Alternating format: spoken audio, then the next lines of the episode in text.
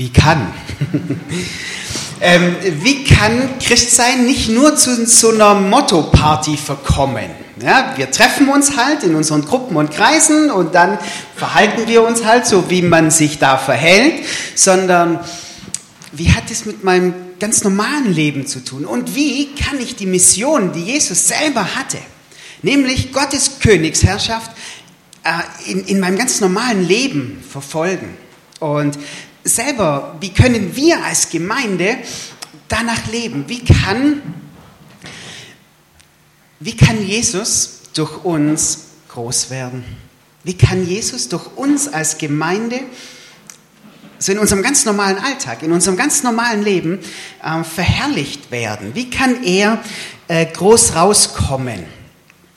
Und ähm, ich möchte die Antwort von, der Fra von den ganzen Fragen gleich mal vorwegnehmen. Ich weiß, das nimmt ein bisschen die Spannung, aber der Vorteil davon ist, ihr wisst zu jedem Zeit der Predigt, um was es heute geht. Okay? Das ist das ähm, Gute daran. Ähm, ich will euch zwei in, mit in zwei Bibelverse mit hineinnehmen. Ähm, Jesus betet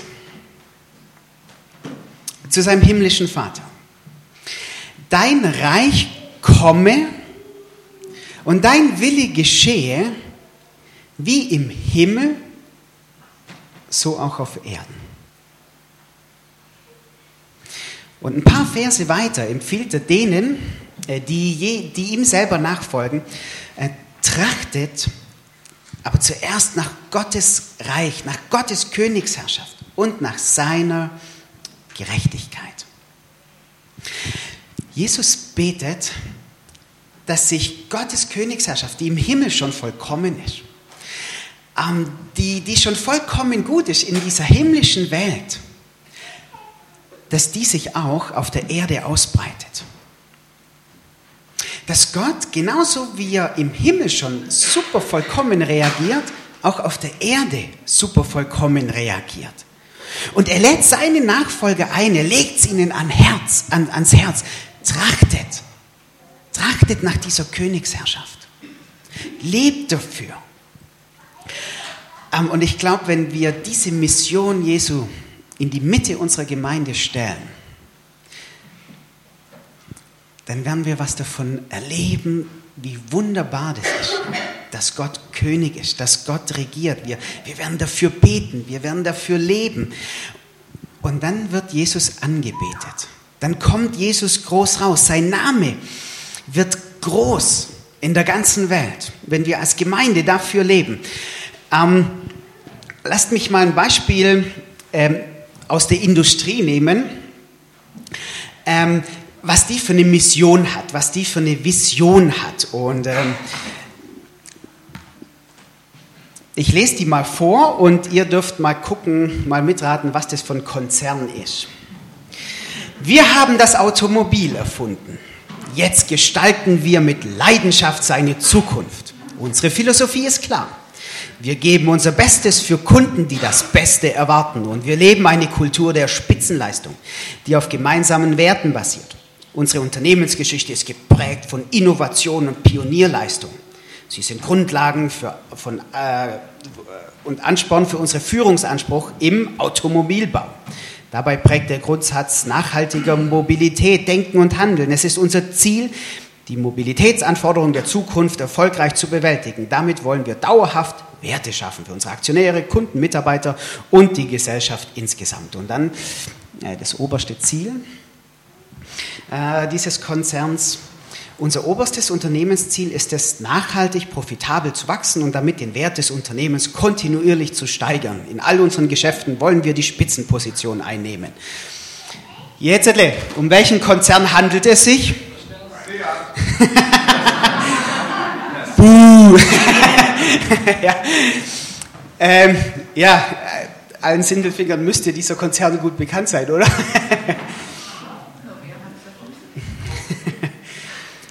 Der Daimler. Jawohl. nee, ich fand es so cool. ja, du wirst dich jetzt freuen, gell, dass, ich, dass ich deinen Arbeitgeber rausgesucht habe. Ja. Ähm, jetzt, jetzt mal ganz nebenbei. Ähm, mal, mal ganz nebenbei, dass jeder gut verdient beim Daimler. Ich weiß schon, Stunde bringt jetzt Geld. Ähm, wie wird der Name von Daimler groß in der Welt? Wie?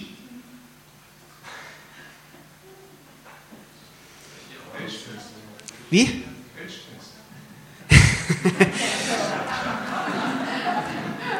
ja. Durch die Autos, ja. Indem, dass die, Mitarbeiter, aber, dass, dass, dass die Mitarbeiter begeistert sind von den Autos, die sie herstellen. Also wenn die Mitarbeiter nicht begeistert sind, dann werden die Autos auch nichts, ja. Aber die Mitarbeiter, die sind begeistert und, und, und die wollen was Tolles hervorbringen und dann fangen die, an, äh, die, die Kunden an, von diesen Autos zu schwärmen. Und dann, ganz einfach, der Name von Daimler wird groß in der Welt. Wie wird der Name von Jesus groß in der Welt? Wie breitet sich Gottes Königsherrschaft aus? Dadurch, dass Jesu Nachfolger die Mission von Jesus bejahen und egal wo sie sind, leben, nämlich Gottes Königsherrschaft. Und dass sich dann immer mehr anschließen und dieses Produkt einfach wunderbar, super finden und sagen, auf diesen Zug muss ich auch aufspringen. Jesus sagt, dein Reich komme, dein Wille geschehe, wie im Himmel so auf Erden. Trachtet aber zuerst nach Gottes Königsherrschaft und nach seiner Gerechtigkeit. Das war, das war Jesu Mission, das war seine Vision, das ist das, für was er gelebt hat. Ich würde euch gern einen etwas längeren Bericht vorlesen, wo genau das vorkommt. Ähm, dieser Bericht war in der Zeit, und zwar in der Online-Version im, im Internet. Und der hat mich so arg fasziniert, weil die Leute was von Gott gesehen haben, von, von Nachfolgern von Jesus, die sich nicht im Gottesdienst versteckt haben, sondern die das gelebt haben, in ihrem ganz normalen Leben. Die Überschrift lautete, ihr glaubt echt an die Bibel? Zwei Berliner Schriftsteller gehen nach Südafrika. Sie wissen nicht genau, wonach sie suchen und dann finden sie Gott. Eine moderne Erweckungsgeschichte, Zeit Online. Wir leben mit unseren Kindern seit sieben Jahren in Südafrika. Es war unsere Entscheidung, das Licht im Dunkel der Welt zu sehen, die uns zum Glauben gebracht hat. Dieser Glaube hat mit der verändernden Kraft der Liebe zu tun. Vor acht Jahren wohnten wir noch in Berlin Mitte. Wir standen an einem Punkt unseres Lebens, an dem sich ein Überdruss breit machte, der schwer zu fassen war. Deutsche Winterdepression, Berliner Künstlermelancholie, Midlife Crisis. Wir fragten uns, ob das alles war, was das Leben zu bieten hatte. Bücher schreiben, Kinder kriegen, trinken gehen, ein paar rauschhafte Nächte, gute Filme und anregende Gespräche. So zog das Leben vorbei. Die meiste Zeit recht angenehm, ohne besonderen Schmerz, aber auch ohne besondere Tiefe. Es musste mehr als das geben. Wir lebten zwar in unvergleichlich kulturellem Reichtum, doch Kunst, Musik, Literatur boten keine Antworten mehr. Wir waren durstig und hungrig, aber egal, was wir in uns hineinfüllten, wir wurden nicht satt. Da es nicht weit in die Tiefe ging, suchten wir die Lösung in der Breite. Wir wollten mehr Sonne, herzlichere Menschen, noch mehr kulturelle Vielfalt und ein noch anregenderes Leben. Wir dachten ans Mittelmeer oder an Vancouver, an Kalifornien, aber zu unserer Überraschung landeten wir in Südafrika. Wir gingen Langusten angeln, im wilden Atlantik surfen, bestiegen den Tafelberg und lernten Menschen kennen, die die natürliche Großzügigkeit ihres Landes widerspiegelten. Auch ihre Lebensgeschichten waren ein paar Nummern größer als unsere. Wilson zum Beispiel war Hotelboy und Bankangestellter während der Apartheid, ist Kindergartengründer, Wahlschreier, Mentor vieler Vaterloser im Township, König des Luby-Clans, Foundraiser und mit seinen 70 Jahren auch noch Tourguide, aber vor allem aber Christ. Es dauerte auch nicht lange und wir begriffen, wie sehr die Menschen hier vom christlichen Glauben geprägt waren. Immer geht es um Vergebung, Nächstenliebe, Ermutigung, Gemeinschaft. Hier hat der christliche Glaube noch eine soziale Kraft. keine sprengende, sondern eine vereinende. Als unsere Kinder sich an die neue Sprache gewöhnt und eingelebt hatten, erkrankte in ihrer Schule der siebenjährige Zack an einem Gehirntumor. Die ganze Nachbarschaft half, kochte, fuhr seine Brüder in die Schule und sammelte Geld für die Mutter, damit sie möglichst viel Zeit bei ihm im Krankenhaus verbringen konnte. Zack ist jetzt zwölf. Und Dutzende Freunde stehen der Familie immer noch bei, mit allem, was sie haben. Das ist Jesus irgendwie in Aktion. Solche Geschichten übermenschlicher Liebe sind in Südafrika an der Tagesordnung. Unter Südafrikanern lernten wir einen Gott kennen, der in den Menschen lebt und nicht in einem Kirchengebäude. Einen persönlichen Gott, der Humor hat, der liebt und den Menschen Zuversicht gibt. Einen Glauben, der radikaler ist als Punk, Kommunismus, Feminismus und jede Revolution. Der Krankheit, Rassen und Klassen überwindet. Jesus gab sich gern mit Außenseitern ab und schien ständig mit seinen Jüngern Wein zu trinken. Vor 200 Jahren taten die deutschen Missionare in Südafrika etwas Ähnliches. Sie brachten ehemaligen Sklaven Lesen, Schreiben, Musizieren und ein Handwerk bei. Und genau das hat uns Christen werden lassen. In unserem deutschen Freundeskreis wären wir auf mehr Verständnis gestoßen, wenn wir Buddhisten, Veganer oder alkoholabhängig geworden wären. Ihr glaubt echt an die Bibel? Ja, wir leben danach. Also seid ihr Fundamentalisten, wie Bush und die Leute, die vor Abtreibungskliniken stehen? Nein, aber wir glauben, dass Jesus wieder auferstanden ist und in uns lebt. Ewiges Leben, Himmel und Hölle? Genau. Und wir glauben an ein Leben vor dem Tod. Oh. Spätestens jetzt wird die zweite Flasche Pinotage entkorkt. Nicht jeder unserer Freunde glaubt nach ein paar Flaschen Wein, was wir glauben. Aber wir haben den Stein ins Rollen gebracht die Kultur des Glaubensaustausches angeregt. Die meisten wissen ja nicht, was es heißt, Christ zu sein. Wir sind immer wieder überrascht, wie wenig wir selber lange wussten. Wir sind zwar konfirmiert, einer von uns ist sogar in einem katholischen Internat zur Schule gegangen, doch das hatte unser Leben bis dahin nicht weiter beeinflusst. Erst Südafrika, wo wir eine andere Sprache und ein fremdes Land verstehen mussten, half uns eine Offenheit zu entwickeln, für die wir sonst nicht bereit gewesen wären. Offenheit auch für einen Glauben, den wir längst als verstaubt abgelegt hatten. So verrückt, dass alles zunächst äh, wirkte. Die Menschen waren aufrichtig. Und die Zeugnisse ihrer veränderten Leben waren die besten Geschichten, die wir je gehört haben. Wie die von Enrico. Er war ein hochrangiger Gangster gewesen. Seine Zähne sind aus Gold. Er ist von Kopf bis Fuß tätowiert. Sein Rang ist ihm in die Haut gestochen. Seine Vergangenheit offensichtlich. Und jeder Gangster musste ihn respektieren. Vor drei Jahren erschoss er beim Säubern seiner Waffe seinen besten Freund. Als er begriff, dass Gott ihm vergab, was er sich selbst nicht vergeben konnte, änderte sich alles für ihn. Er ließ sein Verbrecherleben hinter sich und verdient jetzt sein Geld mit Gelegenheitsjobs sammelt und repariert Spielzeug für Kinder, schreibt Theaterstücke für Jugendliche. Oder James, den Gott schwer krank im Krankenhausbett aufsuchte. Obwohl James nichts von Gott wissen wollte, machte er ihn auf einen Schlag heil. Seine Familie dachte, er sei verrückt, als er plötzlich zu beten begann und nur noch von Gott sprach. Bis dahin hatte nur seine Frau gebetet und an den Straßenecken gepredigt und auch das nur, wenn sie betrunken war. James hörte auf zu trinken, betrog seine Frau nicht mehr und brachte seine ganze Familie zum Glauben. Das war, was uns als Schriftsteller faszinierte.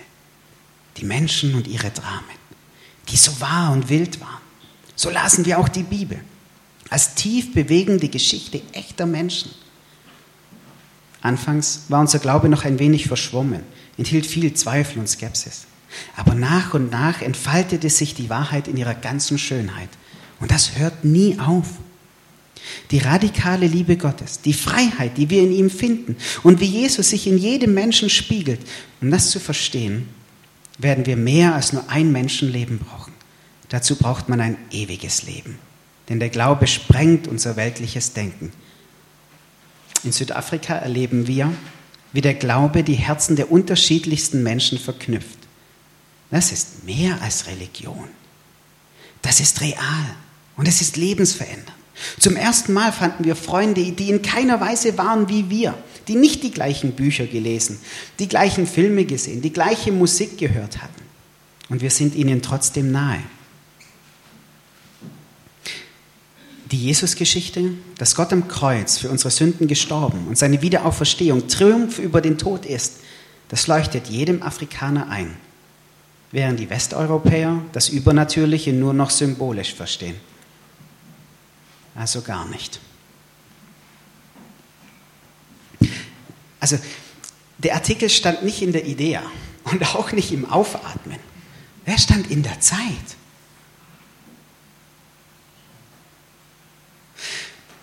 Und das, wie sie Glauben erlebt haben, war durch Menschen, die, die das, was sie sind, einfach gelebt haben.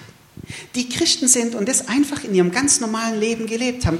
Ganz individuell und auch in äh, Gruppen, in der Gemeinschaft. Die haben sich gegenseitig geholfen. Ähm, das ist Matthäus 6. Die haben dafür gelebt, dass Gott König wird hier auf der Erde. Nicht nur im frommen Club, sondern überall. Und das hat sie fasziniert. Und deswegen ist Glaube anziehend geworden. Weil Menschen dafür gelebt haben, dass es anderen Menschen besser geht. Da wird Gott König. Lasst mich noch auf Matthäus 6 eingehen. Auf diese, diese Begriffe Königsherrschaft, Gerechtigkeit und auch noch Willen und Trachten. Am Königsherrschaft. Jesus bete, betet, dein Reich komme. Und wir trachtet zuerst nach Gottes Königsherrschaft. Jesus betet darum, dass Gott seine Regentschaft auf der Erde durchsetzen wird, wie sie schon im Himmel komplett ist. Da ist die Welt in Ordnung. Und Jesus betet dafür, dass die Welt in Ordnung kommt, dass das unsere Welt in Ordnung kommt, so wie der Himmel jetzt schon in Ordnung ist. Ähm, das ist eine Sache, die wir nicht machen können. Wir können nicht Gottes Königsherrschaft herbeizaubern oder herbeizwingen. Das ist was, was, was Gott in der Zukunft durchsetzen wird. Aber wir können jetzt schon dafür leben. In unserem ganz normalen Leben. Mit den Menschen, denen wir begegnen. An unserem Arbeitsplatz, wo wir sind. Das, was zu sehen ist von dem, wie wunderbar das ist, wenn Gott König ist.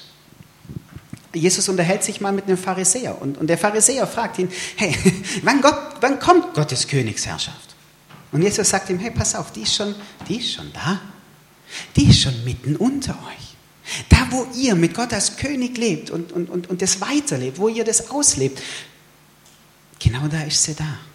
Da ist Gottes Königsherrschaft da. Und der Prophet Daniel, der beschreibt es so, so, so genial. Ähm, da ist ein Stein, von Gott losgelöst, Jesus. Und dieser Stein, der kommt ins Rollen und der wird, der, der umspannt die ganze Erde irgendwann. Das ist Gottes Königreich, das immer mehr wächst und wächst und wächst und immer größer wird.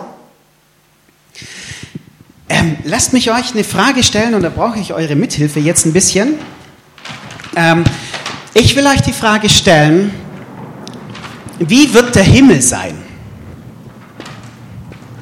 Oder wie wird es im Himmel sein? Wie wird unser menschliches Miteinander im Himmel sein? Äh, was wird im Himmel herrschen? Wie wird der Himmel sein? Haut mal einfach so raus, was, ihr, was euch gerade so einfällt.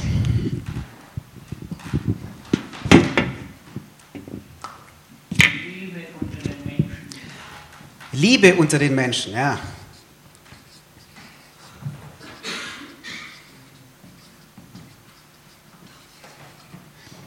Liebe untereinander. Was noch? Freude. Freude. Super. Ja, da freue ich mich schon drauf. Was, was wird noch vollkommen, uneingeschränkt da sein? Friede. Friede, jawohl. Anbetung. Anbetung, ja.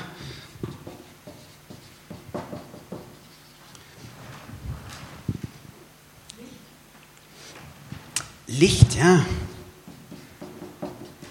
Wie wird unser menschliches Miteinander noch gestaltet sein?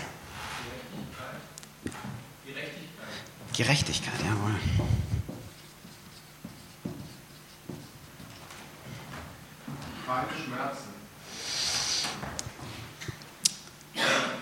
Sollen wir umfassend kein Leid machen? Gut. Okay. Ah, ja, ja, richtig.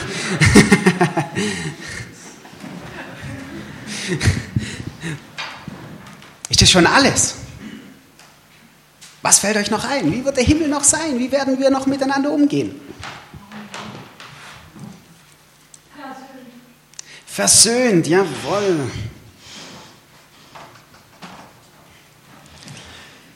Okay, ich gehe jetzt mal davon aus, euch würde noch mehr einfallen. Das Interessante ist, genauer auf das gehen wir zu. Und jetzt finde ich lauter Bibelstellen, die sagen, hey, fangt jetzt schon an, himmlisch zu leben. Fangt jetzt schon an, so zu leben, wie es im Himmel mal mal sein wird. Liebe. Was sagt Jesus? Lieb deinen Nächsten. Jetzt schon. Hier. Nicht erst im Himmel, sondern du fangst jetzt schon an. Was haben wir? Ähm, Friede. Soweit es an euch liegt, schreibt der Paulus, habt Frieden mit allen Menschen. Ah, das beginnt hier schon. Freude. Was schreibt Paulus? Freut euch mit denen, die sich freuen. Teilt diese Freude. Und mit denen, die leiden, was schreibt Paulus? Weint mit denen, die leiden. Ähm, Gerechtigkeit. Jetzt schon. Hier. Hier auslebbar. Ähm, versöhnt zu leben. Naja, vergebt einander. Wir werden auch keinen Streit mehr haben miteinander. Paulus schreibt darum, kleidet euch in tiefes Mitgefühl, in Freundlichkeit, Bescheidenheit und Geduld. Na, dann wird kein Streit ausbrechen. Uns wird alles vergeben sein. Vergebt einander. Wir werden auch nicht mehr neidisch sein. Die Liebe neidet nicht.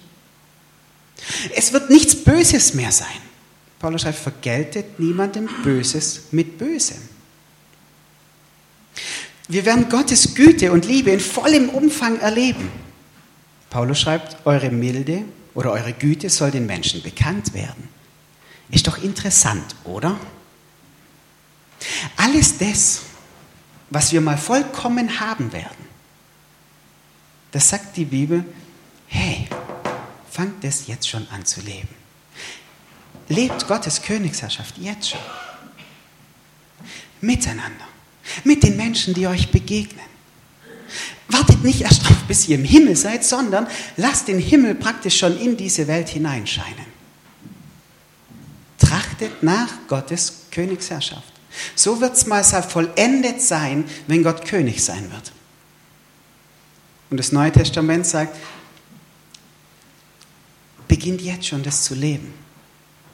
Beginnt jetzt schon wenigstens ansatzweise das zu leben, wie es im Himmel mal vollkommen sein wird.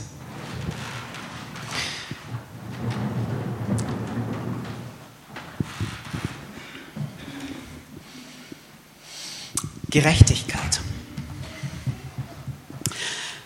Ähm, Jesus sagt, wir sollen nach Gerechtigkeit trachten, wir sollen für Gerechtigkeit leben. Und ich bin mir ich bin mir sicher, dass Jesus diesen Begriff anders gefüllt hat, wie wir ihn heute füllen. Jesus hat ihn mit Sicherheit vom Alten Testament her gefüllt. Und da ist Gerechtigkeit ein sehr praktischer Begriff, ein ganz lebensnaher Begriff. Ähm, ich, und mit Sicherheit hat Jesus auch ähm, Micha 6, Vers 8 gekannt. Und da steht, man hat dir mitgeteilt, Mensch, was gut ist. Und was fordert der Herr von dir als Gerechtigkeit zu üben und Güte zu lieben. Recht, Gerechtigkeit zu üben und Güte zu lieben. Auf den ersten Blick, da passen diese Begriffe Gerechtigkeit und Güte gar nicht zusammen, aber die passen voll gut zusammen. Die Güte beschreibt eine Haltung. Und Gottes Haltung uns Menschen gegenüber ist Güte. Er wendet sich uns zu, er kommt auf uns zu. Wir müssen nicht erst irgendwas Tolles beweisen oder leisten, dass Gott in Aktion kommt. Nein, er kommt einfach auf uns zu. Seine Haltung ist, ist eine Haltung der Liebe und der Güte. Und, ähm, und das Wort Recht oder Gerechtigkeit, das kommt im Alten Testament über 200 Mal vor. Und die Grundbedeutung ist eigentlich, dass wir jeden Menschen gerecht behandeln, jeden Menschen fair behandeln, dass jeder Mensch das bekommt, was er verdient. Klar, das kann sich, wenn, wenn jetzt jemand ähm, Unrecht getan hat, dann bekommt er die verdiente Strafe. Aber das heißt auch, das hat auch was Positives. Menschen haben das Recht auf Schutz. Menschen haben das Recht auf Versorgung. Menschen haben das Recht auf Hilfe. Menschen haben das Recht auf eine faire Behandlung, egal wer sie sind. Egal, ob Sozialhilfeempfänger sind oder ob es Hartz-IVler oder was weiß ich wer ist. Völlig egal. Jeder Mensch hat das Recht auf ein Leben.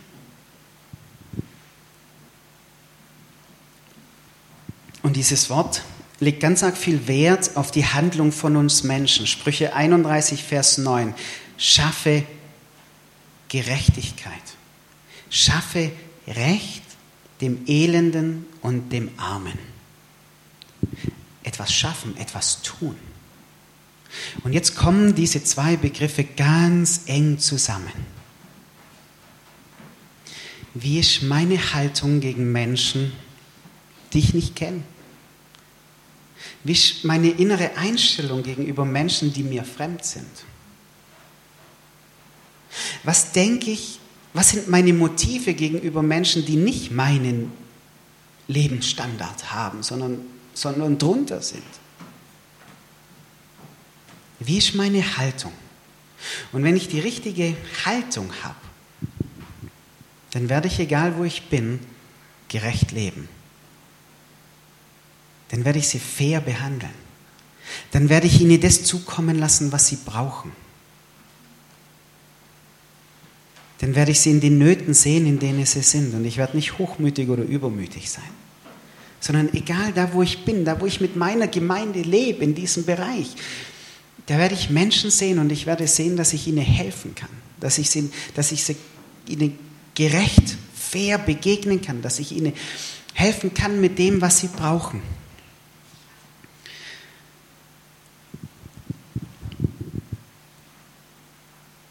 wenn wir Menschen gerecht behandeln, wenn wir ihnen helfen, dann wird Gott sichtbar. Dann ist Jesus in Aktion. Dann breitet sich sein Leben aus. Dann breitet sich seine Königsherrschaft aus. Und wie sollen wir das jetzt machen? Lasst mich noch zu dem letzten kommen, nämlich Wille und Trachten. Ähm, Jesus betet, Gott, dein Wille geschehe. Und es ist mir ein, ein Vers von äh, Jesus begegnet. Ähm, da sagt Jesus, meine Nahrung ist, dass ich den Willen dessen tue, der mich gesandt hat. Äh, krass, oder? Jesus sagt, hey, das, das, ist, das, ist, das ist meine Speise, das ist mein Essen, dass ich das tue, was mein Vater im Himmel will.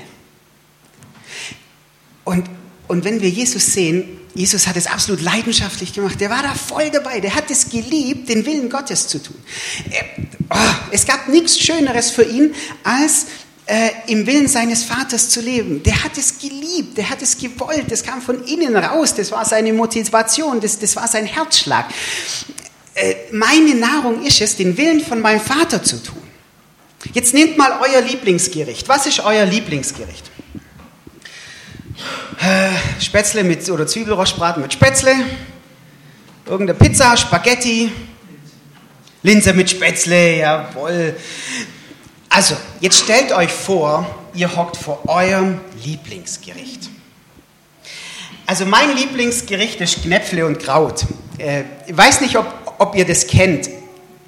Ja, das ist so ein schwäbisch-äblischer Mischmasch aus allem Möglichen. Ja, also da kommt, da kommt ähm, Kartoffelbrei rein, da kommt Fleisch rein, Sauerkraut, ähm, äh, Le Leberwurst, ja, und dann wird das alles so gut gemischt und so, ja. Ich, ich kannte das Gericht gar nicht, ja. Und dann, als ich meine Frau kennengelernt habe, dann gab es das halt, ja. Und ähm, als erstes habe ich geguckt, oh, ziemlicher Durcheinander, aber dann, ey, ich habe das lieben gelernt. Das ist der Hammer, wie das schmeckt. Also meine Schwiegermutter sagt selber, boah, da könnt ihr mit drin einlegen. und sie hat eine Freundin, von der sagt sie, wenn, wenn die das isst, dann macht sie zwischendrin eine Pause, dass ich setze und dann isst sie danach nochmal weiter.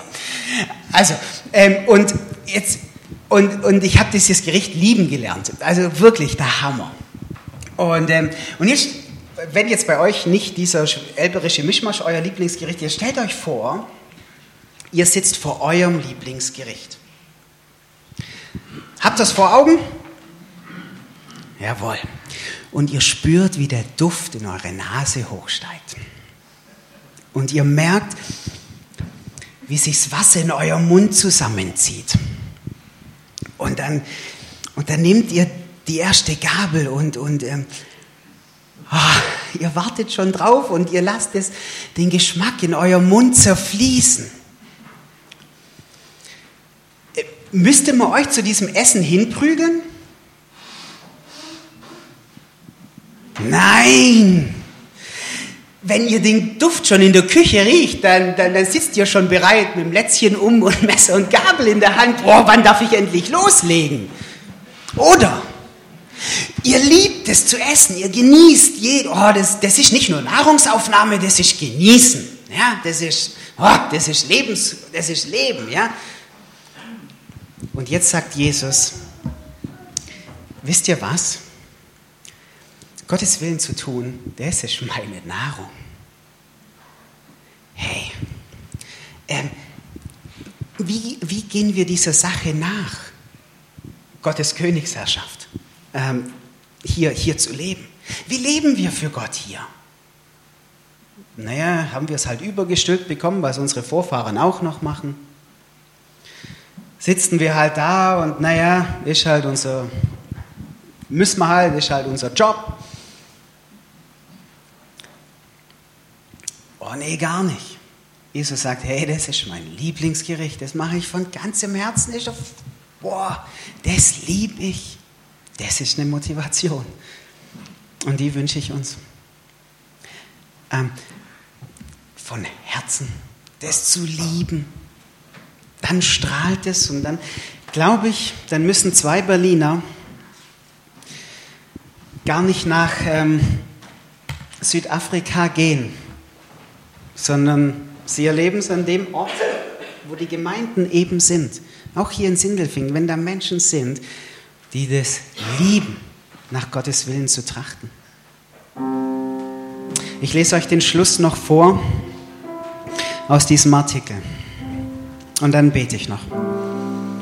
Wir haben in Afrika gelernt, dass das Evangelium die unterschiedlichsten Menschen in einer Familie zusammenbringt. Denn die Stärke des Glaubens liegt im bedingungslosen Zusammenhalt der Gemeinschaft. Die Europäer kennen dafür das Wort Kirche, nur dass ihnen seine radikale frühchristliche Bedeutung verloren gegangen ist. Wir haben in Afrika auch begriffen, dass wir nicht alles verstehen müssen. Was wir wissen ist, dass Gott uns den Auftrag gibt, diese Welt zu einer besseren zu machen. Ganz einfach. Mit Humor, mit Freude, mit unserer Kunst mit aufrichtiger Liebe füreinander. Von Mensch zu Mensch, aber mit Hilfe einer Kraft, die göttlich ist. Ich bete noch und ihr dürft dazu aufstehen.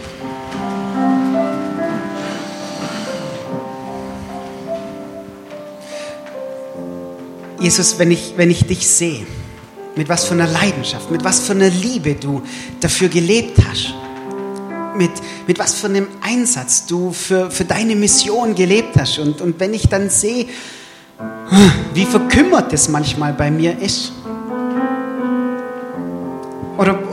Wie, ich, wie ich hoffe, dass ich mich in meinen frommen Club wieder zurückziehen kann und dann wieder ein paar, mir ein paar, ein paar Worte abholen kann, um gestärkt zu sein für die böse, böse Welt. Und dann sehe ich dich, wie du das geliebt hast, hier in dieser Welt unterwegs zu sein. Ja, wie das deine Nahrung war, mit Menschen den Menschen das weiterzugeben, dass dein Vater König ist und wie du geholfen hast. Dann, naja, dann bin ich auf der einen Seite beschämt und auf der anderen Seite schlägt sowas in, in mir und ich glaube, das schlägt in uns allen, ja, dass, dass wir das ursprünglich von unserem Glauben wieder, dass das freigelebt wird, dass wir, ja, dass, dass wir für, für dich zu leben, dass das ist wie, wie so unsere Lieblingsmahlzeit, wo wir es gar nicht erwarten können, das zu tun und das einfach so aus uns rauskommt. Und was uns daran hindert, staubst du ab und, und legst frei, dass, ja, dass, dass Menschen hier in Sindelfingen was erleben davon, wie, wie wunderbar und wie befreiend und, und wie herrlich das ist, wenn du König bist. Und ich bitte dich für, für unsere Gemeinschaft hier, dass wir anfangen, naja, himmlisch zu leben. Mit ganz kleinen Ansätzen. Macht uns frei dazu. Amen.